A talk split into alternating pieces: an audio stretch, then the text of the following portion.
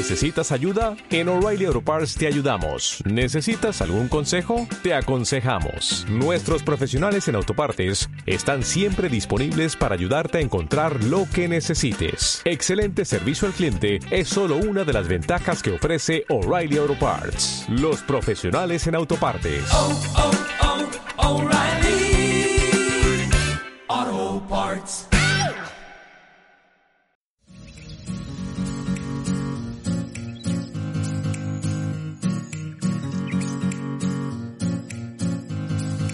Durante 40 años lleva surcando las ondas un zumbido regular e incesante que solo se ve interrumpido por secuencias de números sin sentido aparente. A veces se escuchan pasos, otras piezas de música sin explicación. ¿Son comunicaciones cifradas? ¿Es un dispositivo de control mental? ¿Son experimentos climáticos? Acompáñanos para conocer uno de los sucesos más misteriosos de la historia de la radio, el UVB 76.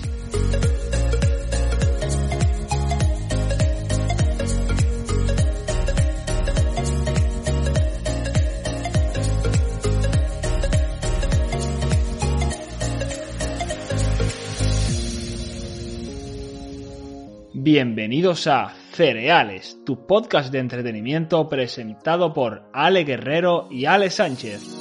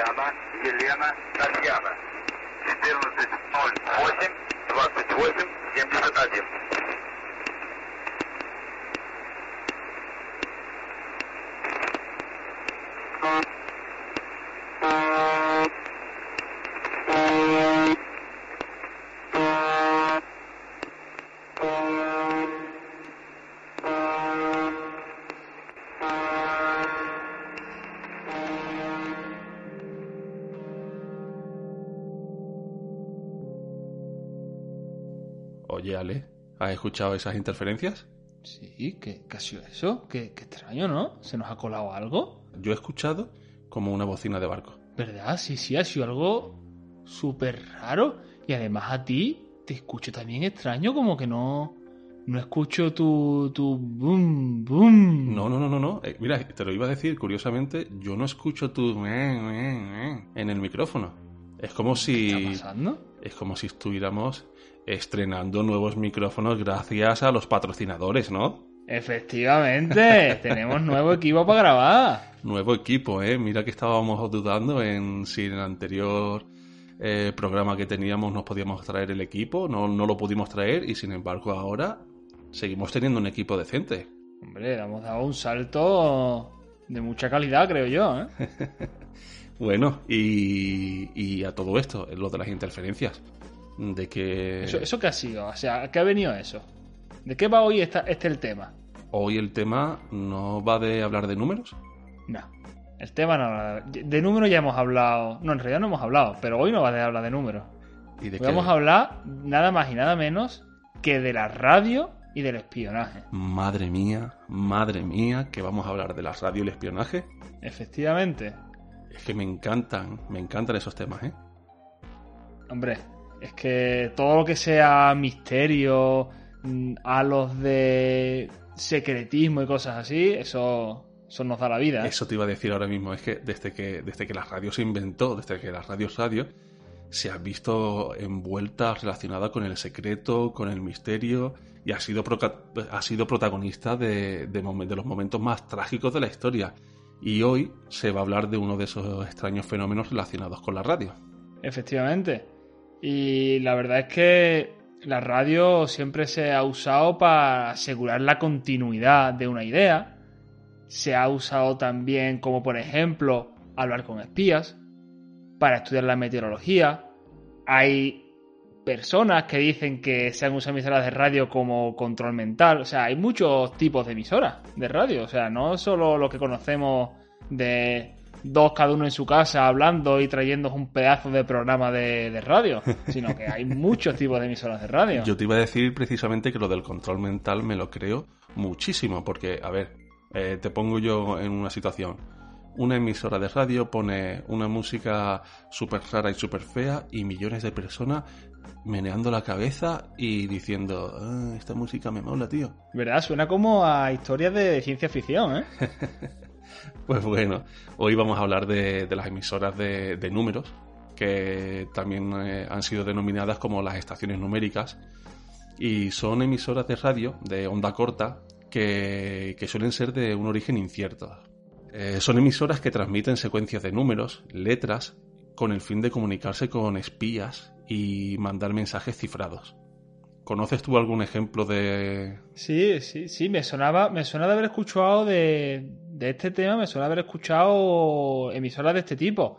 Y una de las que me suena es la que se llamaba como Swedish Rhapsody, que era eso lo que tú dices, una frecuencia de una emisora de onda corta.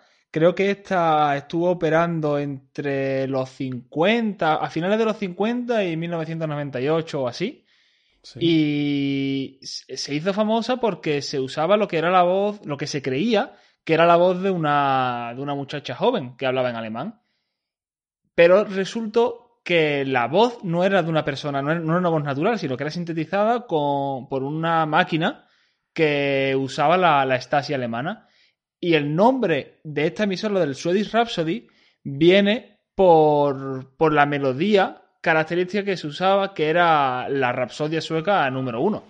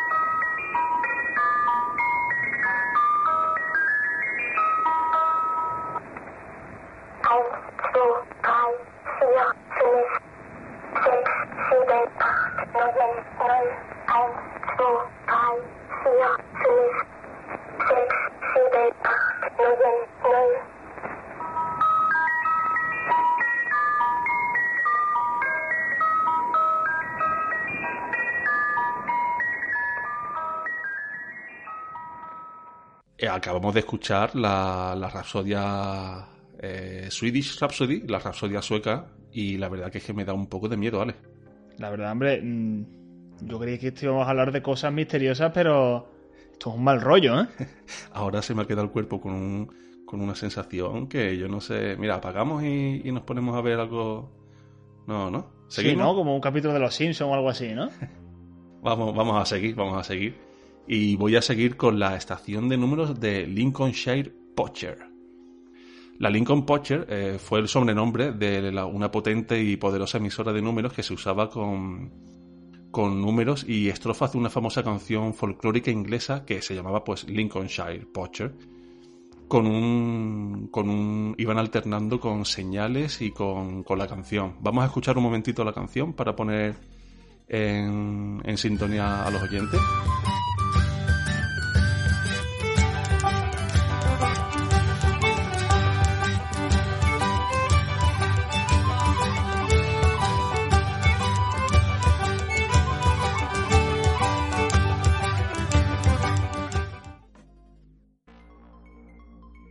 La canción. La verdad es que esta es bastante más animada que la otra, ¿eh? No, no me da tanto. no me corta tanto el cuerpo. Pero claro, esta es la canción, la sintonía folclórica que se emitía en la, Claro. en la estación. Ahora vamos a escuchar un fragmento de lo que es la estación real con, con los intervalos de secuencias de números y, y la canción.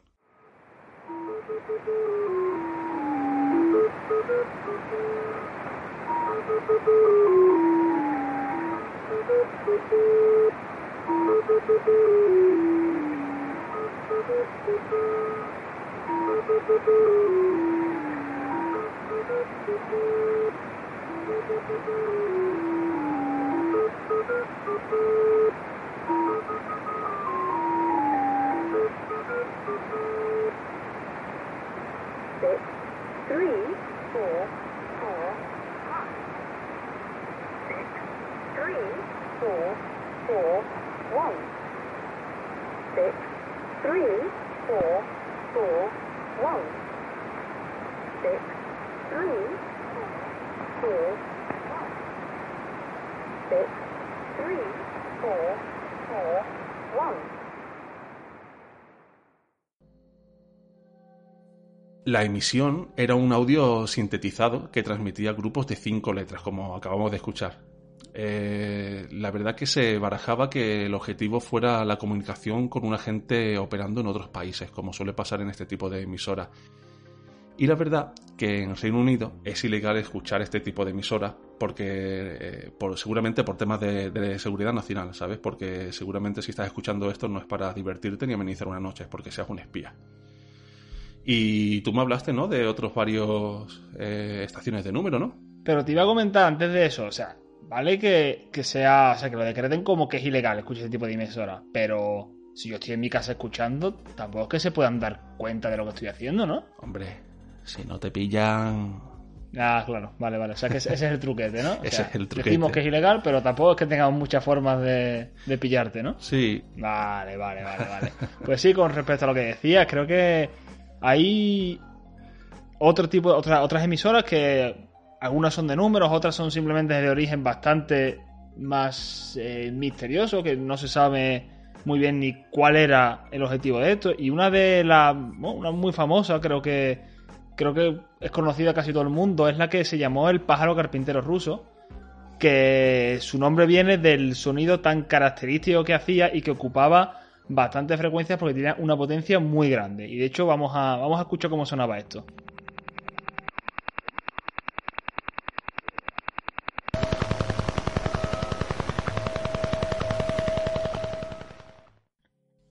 ¿esto qué es un helicóptero? O sea, ¿qué, qué me has puesto, vale, tío? Suena, suena helicóptero, ¿verdad? Pues la verdad es suena helicóptero, tío. Se ganó, mucho, se, ganó muchos enemigos esta emisora porque imagínate este sonido colándose en emisoras comerciales que emitían de manera legal y en las bandas de radioaficionados. O sea, horrible. Horrible. Pero bueno, yo tengo una de números pura y dura rusa que, que esta te va a encantar. Mira, escucha. 3, 2, 5, 7.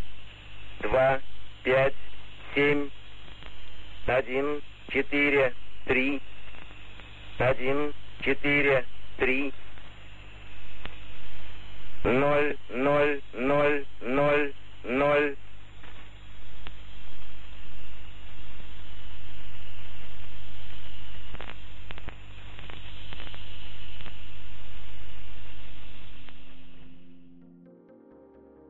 Esta es mm, pura y dura emisora de números. eh, ahí están diciendo cosas cifradas para otros espías y nosotros lo acabamos de escuchar ahora mismo, tío.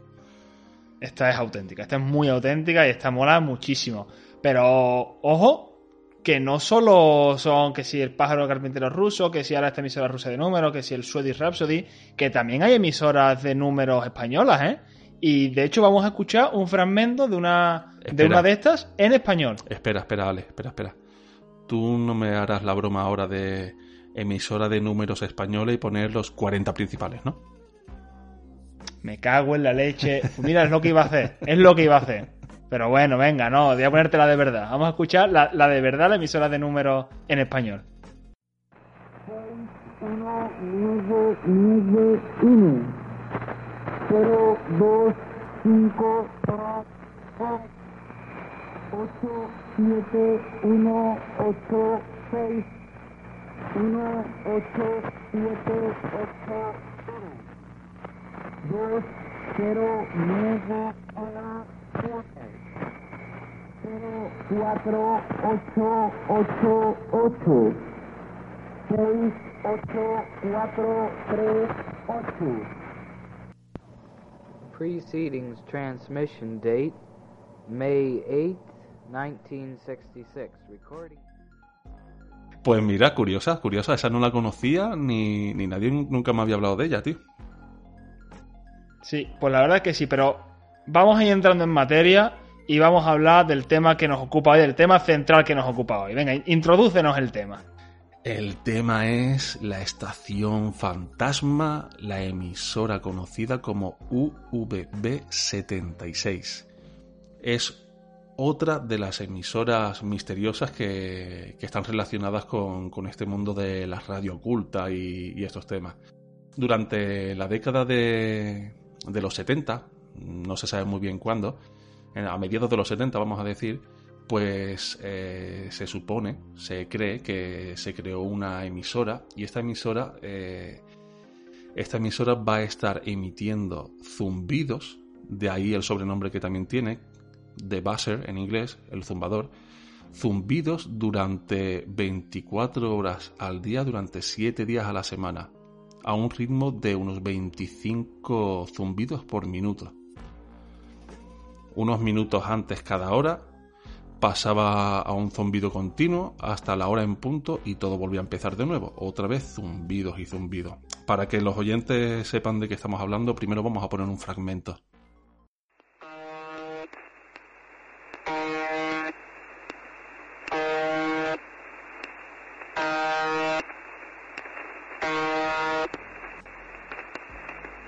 Como podéis ver, solo son zumbidos, pero también es característica porque tiene algunos mensajes muy de vez en cuando. Muy de vez en cuando me refiero a que ha habido franjas de 15 años sin nada más que el zumbido. ¿Sabes de lo que te estoy hablando, no, Ale? Sí, de hecho, creo que eh, esos zumbidos, como dices, empezaron a. O sea, los primeros que se identificaron fueron por los 70 y creo que fue hasta 1997 que la estación estuvo únicamente emitiendo los zumbidos periódicos. Y fue en ese momento cuando se cortó el patrón de casi 30 años para dar lugar a la primera transmisión, que fue además la transmisión que le daría el nombre a esa radio y que empezaba efectivamente con el identificativo de la estación UVB 76.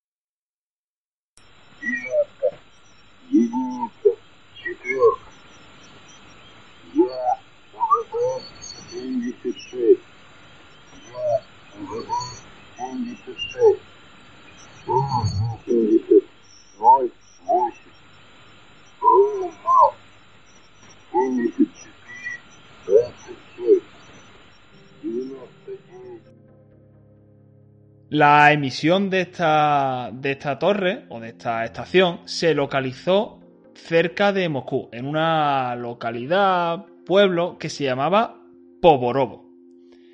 Y durante estas emisiones que se hacían de manera irregular, una de las que se capturó fue el fragmento de una conversación, que fue lo que permitió demostrar que no era una señal digital lo que se estaba emitiendo, sino que era el sonido de un micrófono amplificado que se ponía frente a un altavoz que era el que emitía los zumbidos, las secuencias o lo que fuera necesario.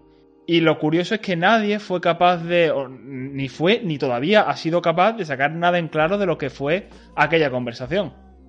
Vale, es que resulta que el fanatismo con esta radio ha sido tal que se han creado plataformas online para que cualquiera eh, pueda escuchar en directo la transmisión de, de la estación V76 desde cualquier parte del mundo. Y... Eso lo hace mucho más accesible también y dan pie a muchas más teorías, que al final es lo que, claro, lo que mola.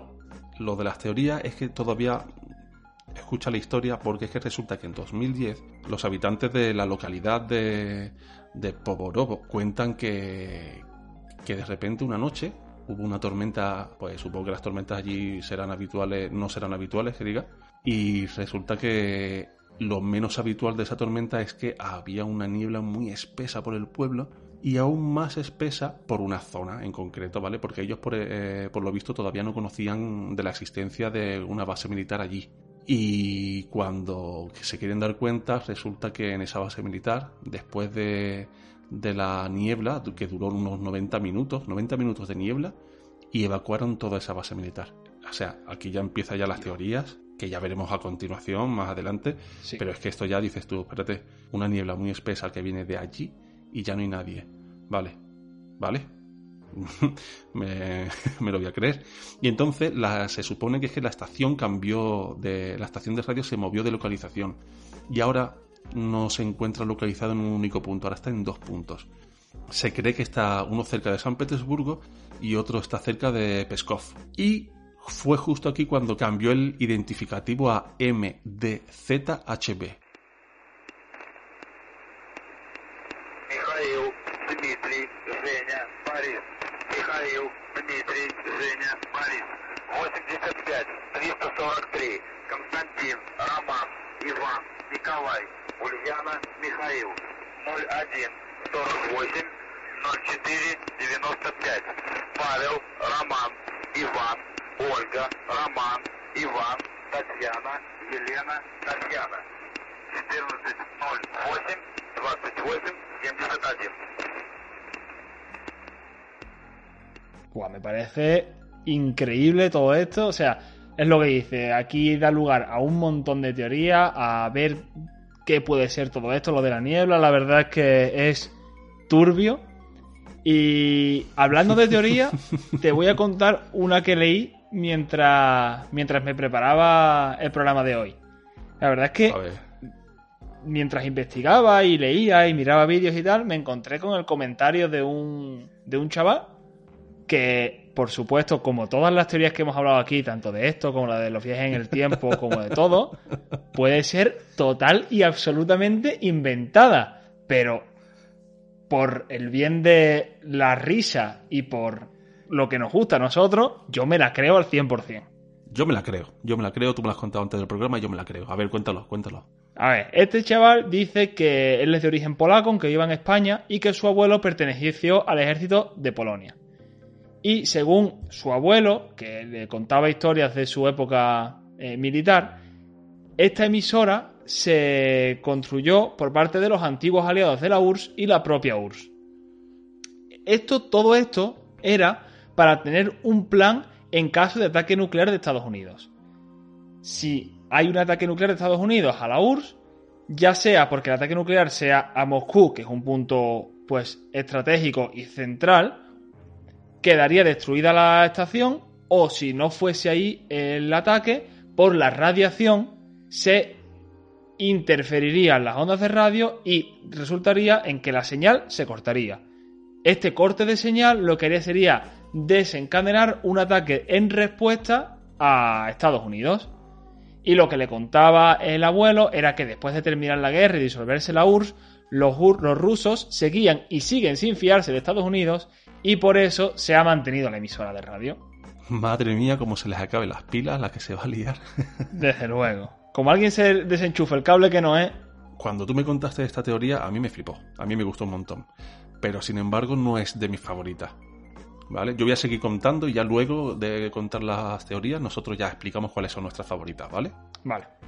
Hay otra teoría que, que lo que dice es que, que no es un secreto, ¿no? Que, que se pueden usar las emisiones de radio para los estudios de propagación en función a las condiciones climáticas. Entonces, esta, esta teoría eh, que rodea esta emisora es que hubieran ido un paso más allá y que estuvieran experimentando con el clima. O sea, que esta emisora sirve para controlar el clima.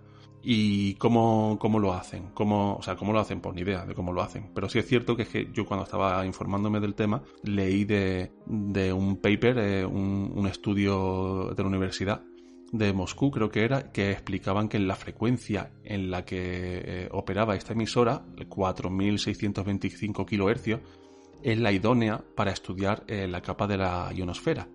Entonces yo pienso, yo pienso, la historia que hemos contado de la niebla, ¿vale? Hay unos notas allí que están haciendo experimentos, se le va de las manos, empieza ya eso humo por un tubo y pican billete. Pican billete y salen corriendo. ¿Tú no crees que esa es una teoría plausible o qué? Hombre, yo ya te digo, yo voy a tope con esa teoría también. O sea, quiero decir, control del clima, mm, una, esta- una estación de radio que controle el clima y se le va un experimento de las manos y dice, vámonos de aquí, que cualquiera sabe por dónde peta esto. O sea, ojalá eso fuera verdad. La verdad que sí. De hecho, eh, leí también por ahí que había alguien meteorólogo famoso que pensaba que el Katrina que asoló Estados Unidos fue culpa de, de los rusos. Pero bueno, Eso ya no- nos da para otro programa entero, ¿no? exacto. Ya lo hablaremos en otro momento. La verdad es que eh, estas teorías molan, molan un montón, pero yo voy a venir ahora con una teoría que nos pone un poco los pies en la tierra. O sea, esta es una teoría que también leí por ahí mientras investigaba, que era un hombre que empezaba diciendo, se ha explicado ya más de 30 veces de qué va esta emisora de radio, pero la gente sigue inventándose ideas locas. Así que, lo que decía este individuo es que en la Segunda Guerra Mundial, cuando los nazis atacan la Unión Soviética, pudieron avanzar por el territorio ruso casi sin resistencia por dos razones principales. La primera, porque a pesar de haber tropas alemanas preparándose en las fronteras, los rusos no hicieron nada. Y la segunda, porque Rusia no tenía los medios necesarios para comunicar eh, sus tropas entre sí. Entonces esto causó mucho caos y muchas pérdidas. Entonces, para solventar el segundo problema y no caer en el mismo error, fue por lo que se construyó el UUV-76.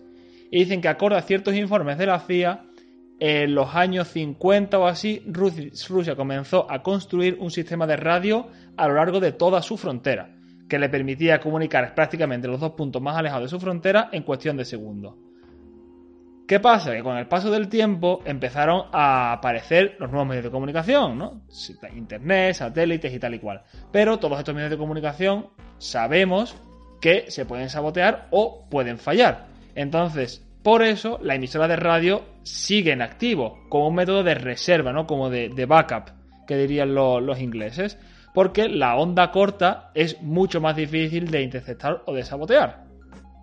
Entonces, también inicialmente la localización de esta base era secreta, pero ahora entre los satélites, el Google Street View y el Google Earth, prácticamente cualquier cosa se puede encontrar. Entonces es otro motivo más por lo que este sistema quede relegado como a un segundo plano, como a un, un, sistema de reserva. Y ya la última razón que da para explicar el tema de los mensajes tan misteriosos es que si tú construyes una red de comunicación a través de radio, tienes que ir comprobando que eso sigue funcionando.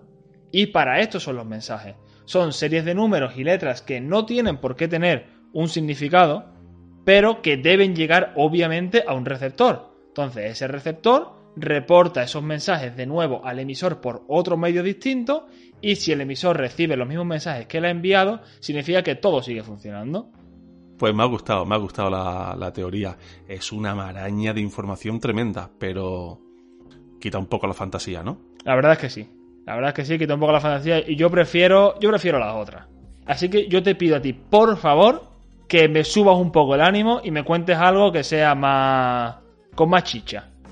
Se denomina dispositivo de hombre muerto o dispositivo de presencia a un sistema de seguridad que eh, originalmente se empleaba en los ferrocarriles, en los trenes, y tiene como fin detener el tren en caso de que el conductor pues se duerma, se desmaye o vamos que se quede inconsciente.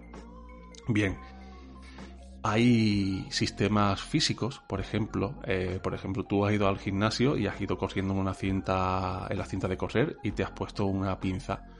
¿Qué pasa? ¿Para qué sirve esa pinza? Para que si tú pierdes el control y te caes, tira del mecanismo y la máquina se para. Pues entonces, este, esta teoría cree que esta radio sirve un poco como mecanismo de hombre muerto. Si tú estás comunicándote con esta emisora con otra persona que está en la otra punta del mundo, la otra persona que está en la otra parte del mundo sigue escuchando, sigue escuchando los zumbidos, sigue escuchando los mensajes, entonces piensa que todo está bien, piensa que todo es correcto, todo está funcionando como debería de funcionar. Y en el caso de que deje de funcionar el, receptor, el que está pendiente, al quien va destinado esta, esta emisora, estas emisiones, se percataría de que algo malo habría pasado, entonces ya pues con- llevaría a desencadenar una serie de acontecimientos, ¿no? Entonces me gusta mucho esta teoría porque normalmente la- las estaciones de números quieren transmitir cifrados, mensajes cifrados, quieren transmitir una serie de, de datos y esta no, esta simplemente, ya te digo, se llevó más de 15 años hasta los 90 simplemente con, con las sirenas de barco.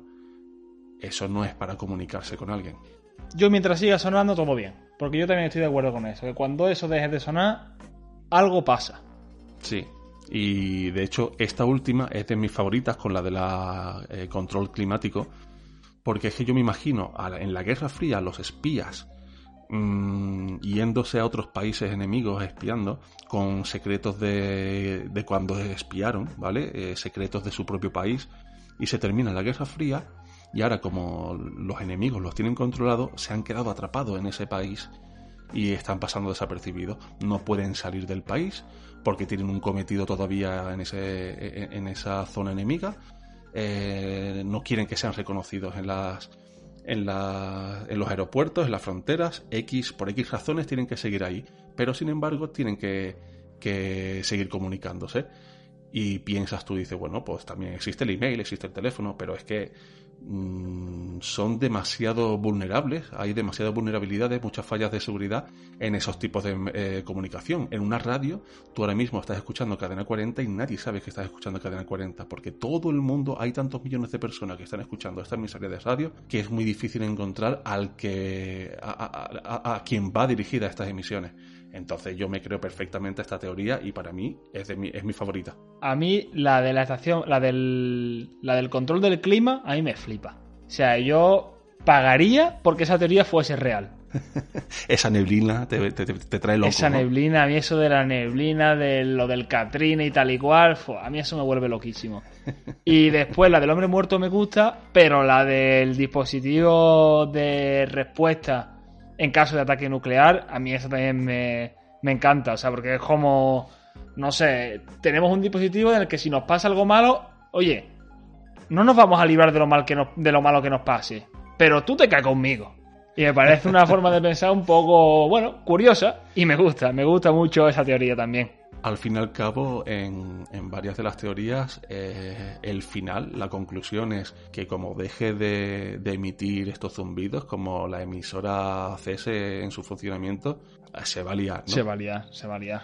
Bueno, pues yo te digo ya tranquilamente que ahora que sabemos todo esto, no te sorprenda que en el próximo programa lo único que, que vaya a estar yo diciendo son números y letras. Te lo digo ya. Sí, lo que pasa que no creo que sea por ningún tipo ni de experimento de control mental, ni de comunicación con espías, ni para controlar el clima, ¿no? Será simplemente porque nos encanta hacer el tonto, básicamente. Pues porque me gusta hacer el tonto.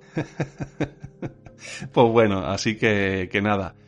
Sin más, cerramos el programa. Hasta la semana que viene, Ale Sánchez. Y hasta la semana que viene, Ale Guerrero.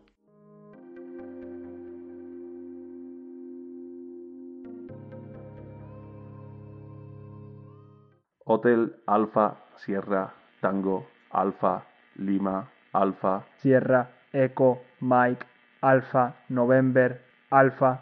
Quebec Uniform Echo Victor India Echo November Echo.